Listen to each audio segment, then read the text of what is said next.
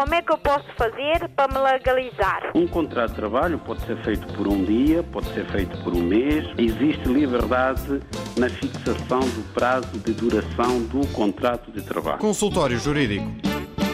Boa tarde, doutor. Como está? Boa tarde, eu estou bem. Cá estamos para Cá mais estamos. uma edição do nosso consultório.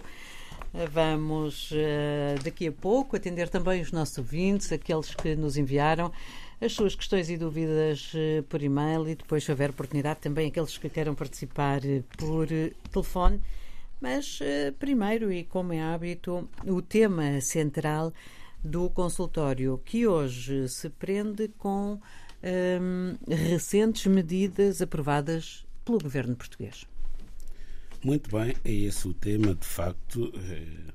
É um tema que está na ordem do dia, que tem que ver, sobretudo, com o dia a dia das pessoas, eh, na medida em que eh, o governo, tendo em conta eh, a subida da inflação em Portugal, que é o aumento dos preços, não é? E as decisões que foram tomadas pelo Banco Central Europeu, que consistiram no décimo aumento das taxas de juro desde 2022, eh, as taxas de juro aumentaram 10 vezes. E são as taxas eh, oficiais do Banco Central Europeu. E já semana passada estivemos aqui a explicar em que, em que é que consistem estas taxas, sobretudo a taxa mais importante que é a chamada taxa de juro da facilidade permanente de depósito. Portanto, é a taxa que o Banco Central Europeu aplica aos bancos dos diferentes países da zona euro quando vão contrair empréstimos ao Banco Central Europeu, não é? Para depois terem liquidez que vão usar para os seus clientes, ou quando esses mesmos bancos eh, fazem depósitos no Banco Central Europeu. Esses depósitos são remunerados a esta taxa. Pois bem, eh, todos os países da zona euro e a zona euro nasceu, portanto, com a criação da moeda única, que entrou em vigor em 1 de janeiro de 1999. Portanto, todos os países da zona euro estão abrangidos, digamos assim, estão vinculados, de certa forma, a estas medidas do Banco Central Europeu. Daí que o governo português tenha decidido, esta semana que está a terminar, aprovar eh, três medidas fundamentais que visam, de certa forma, atenuar, digamos assim, o impacto que o aumento das taxas de juro está a ter na economia portuguesa, sobretudo no que respeita eh, às famílias que têm contraíram crédito à habitação e às empresas que também recorrem a miúdo ao crédito bancário para as suas operações. Portanto, as medidas aprovadas pelo Governo são as seguintes. A primeira medida é redução e estabilização das prestações ao crédito à habitação. Portanto, trata-se de reduzir e tentar estabilizar, portanto, tornar as prestações fixas as prestações ao crédito à habitação. A segunda medida consiste no reforço da bonificação dos juros. E a terceira consiste na promoção do reembolso antecipado dos empréstimos com a suspensão da comissão bancária respectiva. Bom, conforme dissemos, não é? Com a subida das taxas de juro diretoras do Banco Central Europeu, subiu também a taxa Euribor, que é a taxa que a taxa interbancária, digamos assim, em que os bancos aplicam quando os seus clientes recorrem ao crédito. Esta taxa é o indexante da taxa de juro associada ao crédito interbancário e ao crédito que os bancos concedem aos seus clientes, sejam eles empresas ou pessoas singulares. Portanto, aplicam uma taxa chamada Euribor. Mas, para além desta taxa Euribor, como nós sabemos, os bancos também cobram uma taxa que consiste no lucro pelas operações de crédito que praticam. Portanto, é o chamado spread bancário. Então, é a soma destas duas taxas que depois vai determinar o valor da prestação mensal.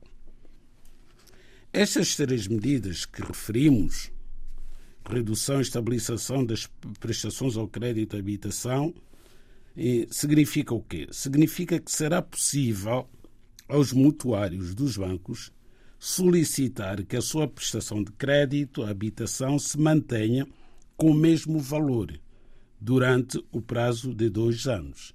Portanto, como nós sabemos, há taxas.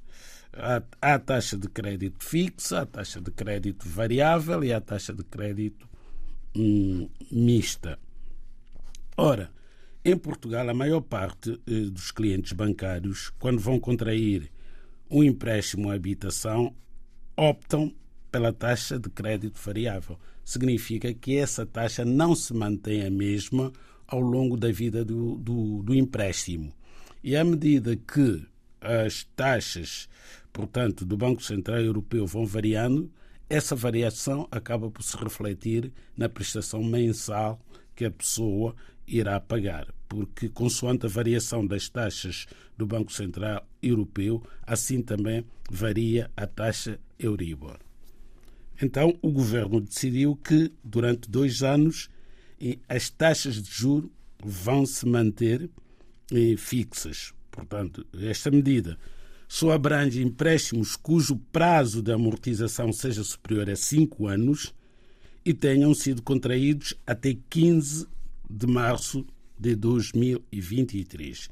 O que é que vai acontecer passados estes dois anos?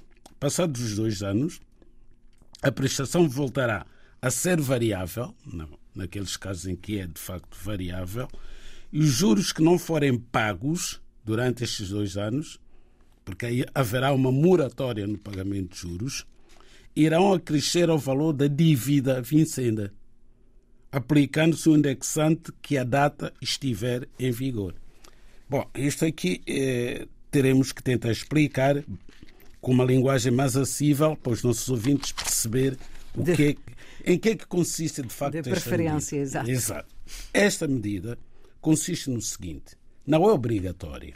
A pessoa é que vai decidir o que fazer com a sua vida.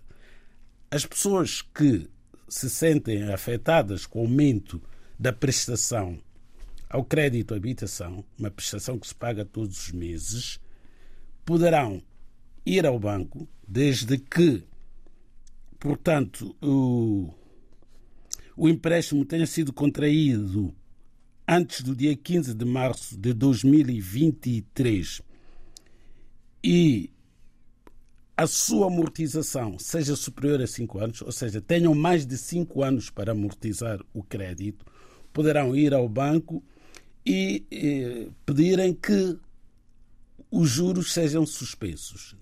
Pedir que não paguem durante estes dois anos a taxa de juro que deviam pagar mensalmente. Taxa, taxa essa que nós sabemos que subiu bastante nestes últimos anos. Com a subida da taxa de juro, aumentou significativamente o valor da prestação mensal. Há pessoas que pagavam 300 euros e agora estão a pagar 500 ou quase 600 euros. Logo, é dramático para essas famílias. O que é que podem fazer? Pedir para não pagarem Portanto, fica suspenso o pagamento dos juros durante dois anos, que são 24 meses, em que só irão pagar o capital. Porém, findos esses dois anos, a taxa voltará, a taxa de juro voltará a ser paga ao valor a que estiver o indexante à data em que se completarem os tais 24 meses mas não significa que aquele montante que não foi pago, aquele montante de juros que não foi pago durante esses dois anos, tenha que ser pago imediatamente. Não. Vai crescer ao capital, vai sendo pago ao longo da vida do empréstimo. Portanto, é adiar uma situação que neste momento as pessoas eh, não conseguem eh, gerir da melhor forma. Agora, esta solução irá ajudar muito as famílias? Não sabemos achamos que é pouco provável. Aliás, adiar os problemas para o futuro nunca é uma boa opção. Porque se hoje as pessoas têm dificuldade em pagar a sua prestação, não sabemos em que situação em que estarão daqui a dois anos. Até podem estar numa situação pior do que a situação atual e terão adiado um problema que neste momento não conseguem resolver. Portanto, até correm o risco de vir a perder a casa daqui a dois anos. Mas risco esse que também existe neste momento em relação a muitos clientes bancários. Bom, o, a segunda medida, o reforço da bonificação de juros. Este reforço da bonificação de juros será calculado sobre o valor do indexante acima de 3%. Portanto, o, o indexante é aquela tal taxa de juro da Euribor não é associada ao empréstimo. E este benefício, com o benefício até ao sexto escalão, sem qualquer diferenciação. É uma questão muito técnica do ponto de vista econômico. O cálculo do impacto real desta medida na vida das pessoas implica muitas contas a fazer. Vamos à terceira e última medida: suspensão do pagamento de comissão no reembolso antecipado do crédito à habitação. Esta comissão, como nós sabemos, é uma comissão que os bancos cobram quando alguém decide ir ao banco dizer: Olha, eu tenho capital para amortizar hoje mesmo a minha prestação. Aliás, os bancos nunca aceitam amortizar no próprio dia, nem no dia seguinte, nem na semana seguinte. Vão cobrar pelo menos mais uma prestação, mesmo que a pessoa leve um saco de dinheiro para chegar ali e amortizar o seu crédito. Os bancos não aceitam. Pelo menos mais uma prestação irão cobrar. Não só irão cobrar mais uma prestação, como vão cobrar uma comissão por a pessoa ter feito uma amortização antecipada do seu crédito, porque os bancos aí deixam de cobrar os juros quando o crédito ficar amortizado. Isto é, a pessoa deixa de dever ao banco e o banco perdeu um cliente com o qual ganhava juros. Ora, o governo vem dizer que esta taxa que os bancos cobravam que ia entre 0,5% e 2% em alguns casos, deixa de ser exigível, portanto, ou seja, os bancos não devem, não podem cobrar esta taxa, a amortização será feita sem obrigação de pagar a taxa e isso irá ajudar aquelas famílias que têm capacidade financeira para amortizar os seus créditos a fazê-lo, em vez de continuarem a pagar a prestação já com a taxa de juro acrescida por causa, portanto, da subida das taxas de juro decretada pelo Banco Central Europeu e com reflexo na taxa Euribor sobre os empréstimos das pessoas, e, sobretudo o crédito à habitação. Poderá, provavelmente, no conjunto destas medidas, poderá ficar mais favorecido quem tem eh, créditos já mais avançados, quem já vai mais avançado no pagamento, por exemplo, da sua casa, não é? E tenha, inclusivamente, algum dinheiro. Porque quem está no princípio, uh, neste momento, está bastante aflito e talvez nem sequer consiga ficar, ver a sua situação uh, muito aliviada. não, nem tão pouco, porque se uma pessoa for recorrer ao crédito mais recentemente, muito provavelmente, muito provavelmente não tem nenhum depósito em que possa, digamos assim, usar para ir pagar de uma só vez a prestação, porque se tivesse esse dinheiro, talvez nem tivesse recorrido ao crédito. É? Exatamente. É? Chegava lá e pagava pronto, como fazem os titulares do visto gold. Esses não, não, não recorrem ao crédito, nem o podem fazer, porque faz parte do, do, da política dos vistos gold alguém trazer o seu capital do estrangeiro, não pode ser capital que já esteja no sistema bancário nacional, tem que trazer do estrangeiro capitais para, com esse dinheiro, comprar, só pode ser a pronto pagamento, um imóvel de valor superior a, pronto, a 500 mil euros, etc, etc. Só lendo mesmo o diploma que regula os vistos golds, embora se diga que já acabaram, o certo é que continuam a chegar pessoas através desta modalidade para fixarem residência em Portugal. Mas não é dessas pessoas que estamos a tratar neste programa, estamos a tratar de pessoas que vivem em Portugal, que têm crédito à habitação em Portugal e que têm dificuldades económicas no seu dia a dia para gerir o seu orçamento familiar. Para muitas pessoas e muitas famílias, comprar um casa, a vida não está nada fácil por causa destes aumentos. Podíamos pensar que a vida está muito mais fácil para quem uh, tem uma casa alugada e mora numa casa alugada, mas também não está fácil, não é? Para esses, porque as rendas estão uh, bastante altas em Portugal muito altas mesmo. Aliás, as pessoas acabaram por recorrer ao crédito bancário para compra de habitação própria permanente porque perceberam que as rendas eram muito, muito altas. Porque no passado, muito antes do, do, do, de, do desta taxa de juro que foi aprovada e da entrada de Portugal na União Europeia e mais tarde na moeda única, eram poucas as pessoas que eh, iam comprar casa com recurso ao crédito de habitação. As pessoas faziam as suas poupanças e depois chegava a altura de comprar a sua habitação. Mas desde o momento em que Portugal entrou para a moeda única, as taxas de juros também baixaram, porque as taxas de juros eram muito altas e baixaram para níveis mais acessíveis à classe média.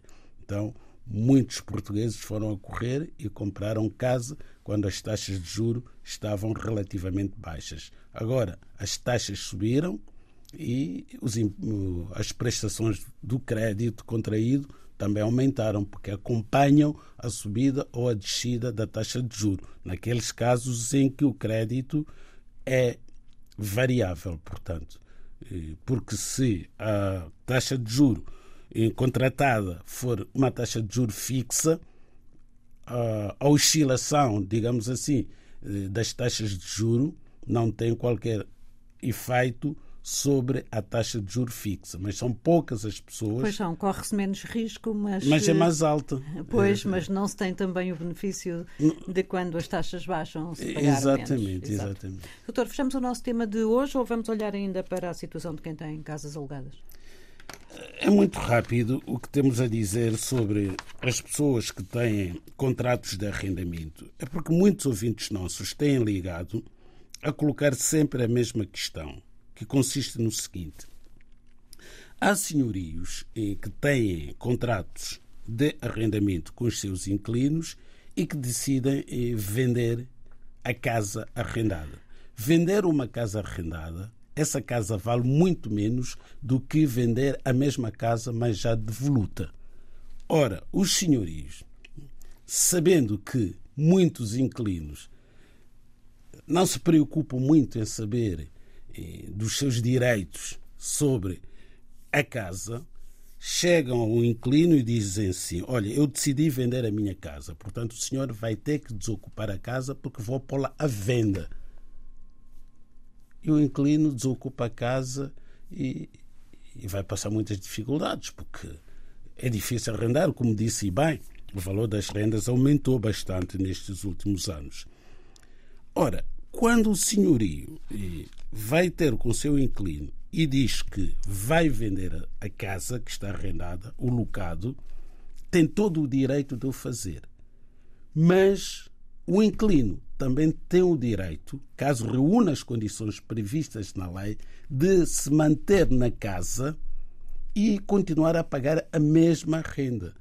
Porque depois há aqui uma certa chantagem. Alguns senhores dizem assim: ou o senhor sai, ou então vou ter que aumentar a renda. Não. O senhorio não pode aumentar a renda com o pretexto de que vai vender a casa o senhorio pode vender a casa, ele é proprietário, mas tem que dar o direito de preferência ao seu inquilino que esteja a arrendar a casa há mais de dois anos. O que é que significa dar o direito de preferência?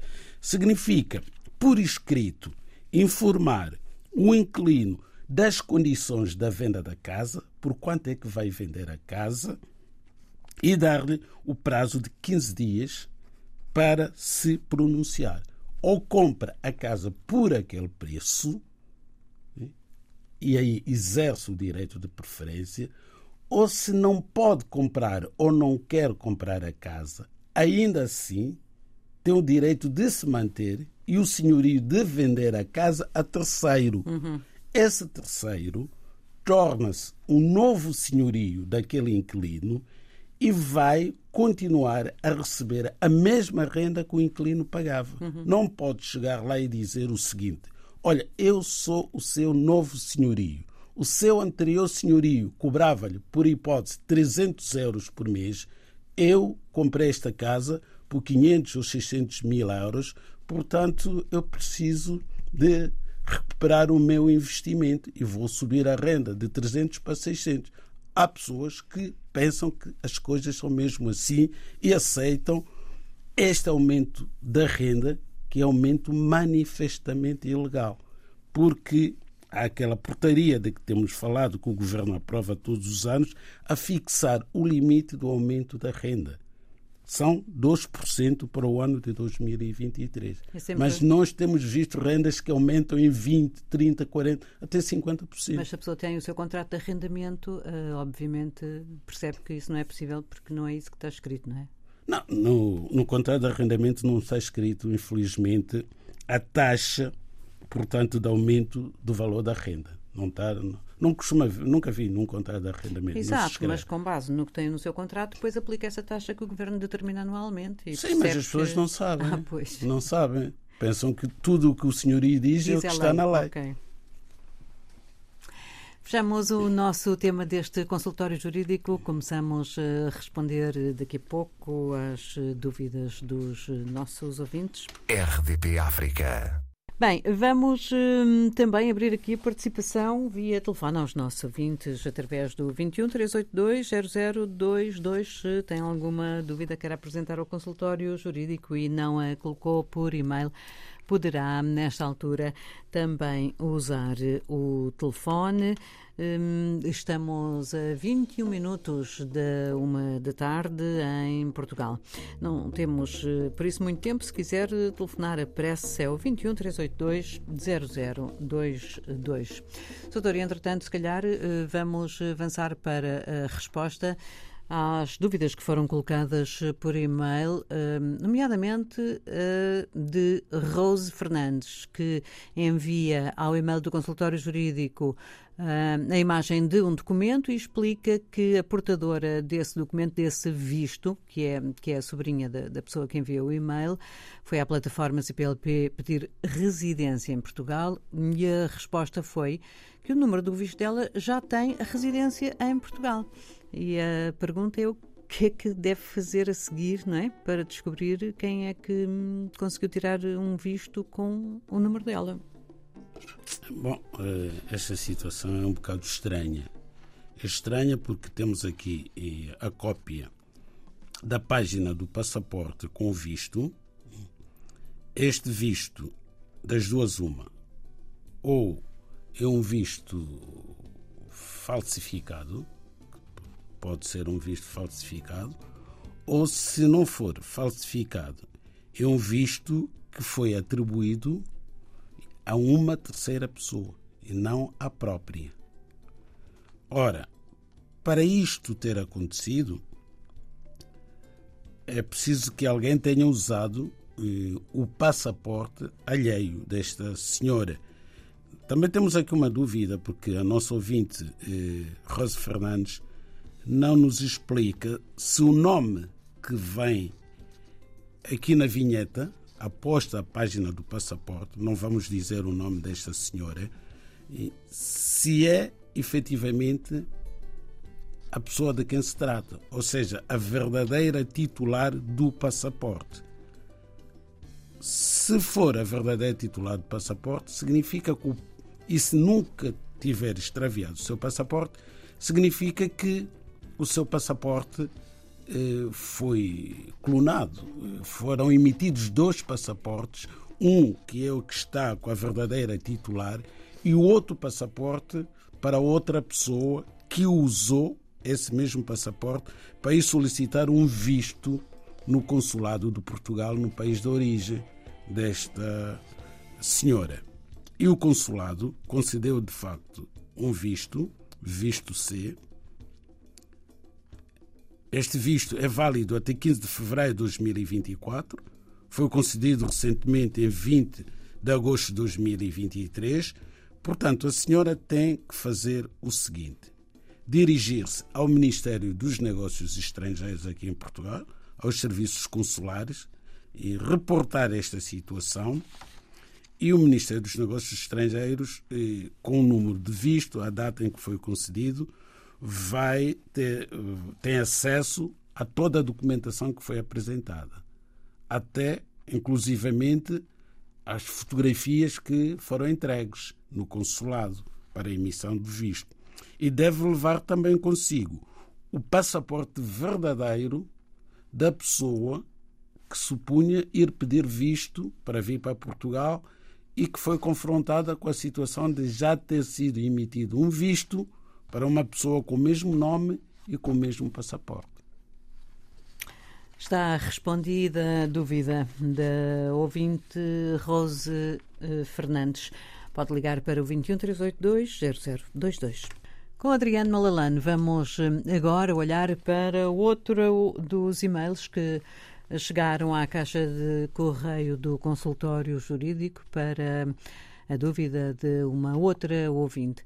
Tem a ver esta dúvida com um pedido de visto para hum, Angélica Maria Silá, um pedido que foi submetido ao consulado português em Bissau já em 2022.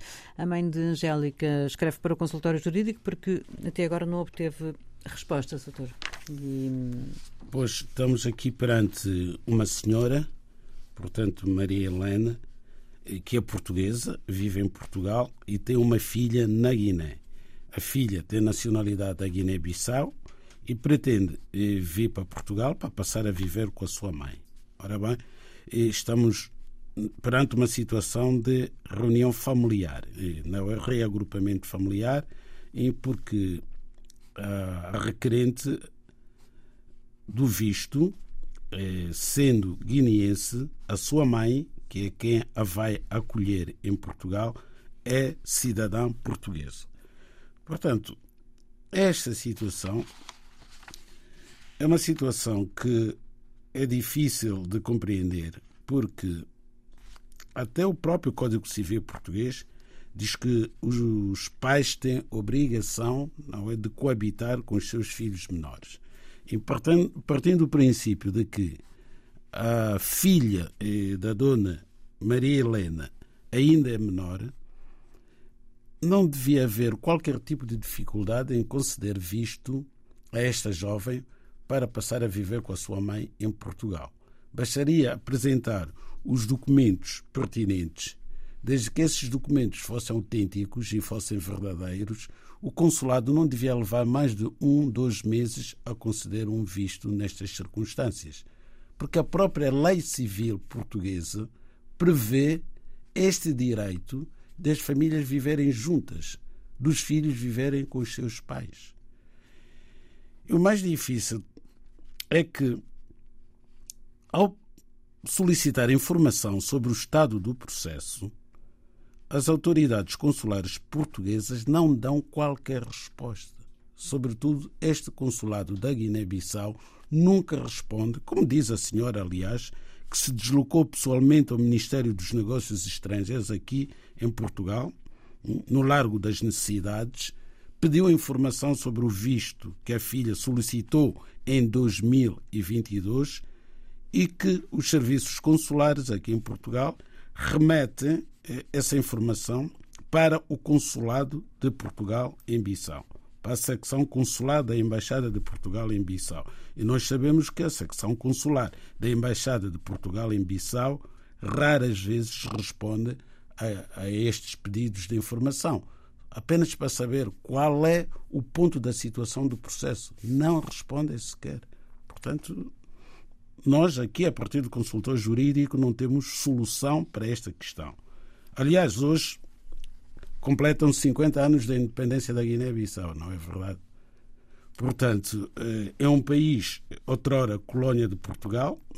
Fala-se muito na CPLP, nas relações fraternas entre os países africanos, outrora colónias de Portugal e Portugal, mas, na prática, eh, os cidadãos destes países enfrentam dificuldades eh, muito, muito grandes para, para virem para Portugal, sobretudo aqueles que já têm familiares a viver e que, de acordo com o diploma eh, que regula o direito eh, de, de, de entrada e permanência de estrangeiros, a chamada Lei de Estrangeiros, de acordo com essa lei, se a pessoa reunir os requisitos que estão lá previstos para poder beneficiar da possibilidade de se juntar aos seus familiares em Portugal, eh, os serviços têm a obrigação de deferir eh, esse, esse, esse pedido. Porque aqui, digamos assim, a lei é, é vinculativa, vincula as instituições públicas e privadas em relação àquela matéria que concede direitos subjetivos aos cidadãos. Portanto, não podem estar sujeitos a uma aleatoriedade. As pessoas não sabem. Não estamos perante poder discricionário do Serviço de Estrangeiros e Fronteiras ou do Consulado de Portugal em Bissau. Nesta matéria, não há poder discricionário ou a pessoa reúne os requisitos legais que estão previstos na lei e beneficia do direito subjetivo ali consagrado, ou não reúne, e quando não reúne, os serviços têm obrigação de indeferir o pedido de visto e fundamentar, explicar o motivo porque que o visto não foi concedido. RDP África. Doutor, temos um ouvinte em linha, apesar de já não termos eh, muito tempo para o consultório. Aqui nos últimos eh, minutos eh, vamos então tentar perceber a dúvida de Mamadou Jaló. Bom dia, pode expor a sua questão. Sou bom dia. Olha, a minha questão é sobre uma sobrinha minha, que é estudante, está cá a estudar no ensino superior em Coimbra. É que ela teve um cartão de residência de estudantes Acontece que caducou e ela fez a renovação, pedido de renovação, eh, há um ano e alguns meses que ela está a guardar, até então não mandaram o cartão, não disseram nada. E elas andam de cima para baixo para tentar saber o paradeiro do cartão, só deram o recibo. E tentamos fazer uma carta pedir urgência para, para saber uh, do recibo. E tentam, não há satisfação nenhuma que deram. Tentamos ligar, nada. Ela está com o recibo, está com um caducado já mais do que um ano. E ele entregou tudo que, que solicitaram na altura. Entregou comprovativos de que paga a propina e tem aproveitamento na escola.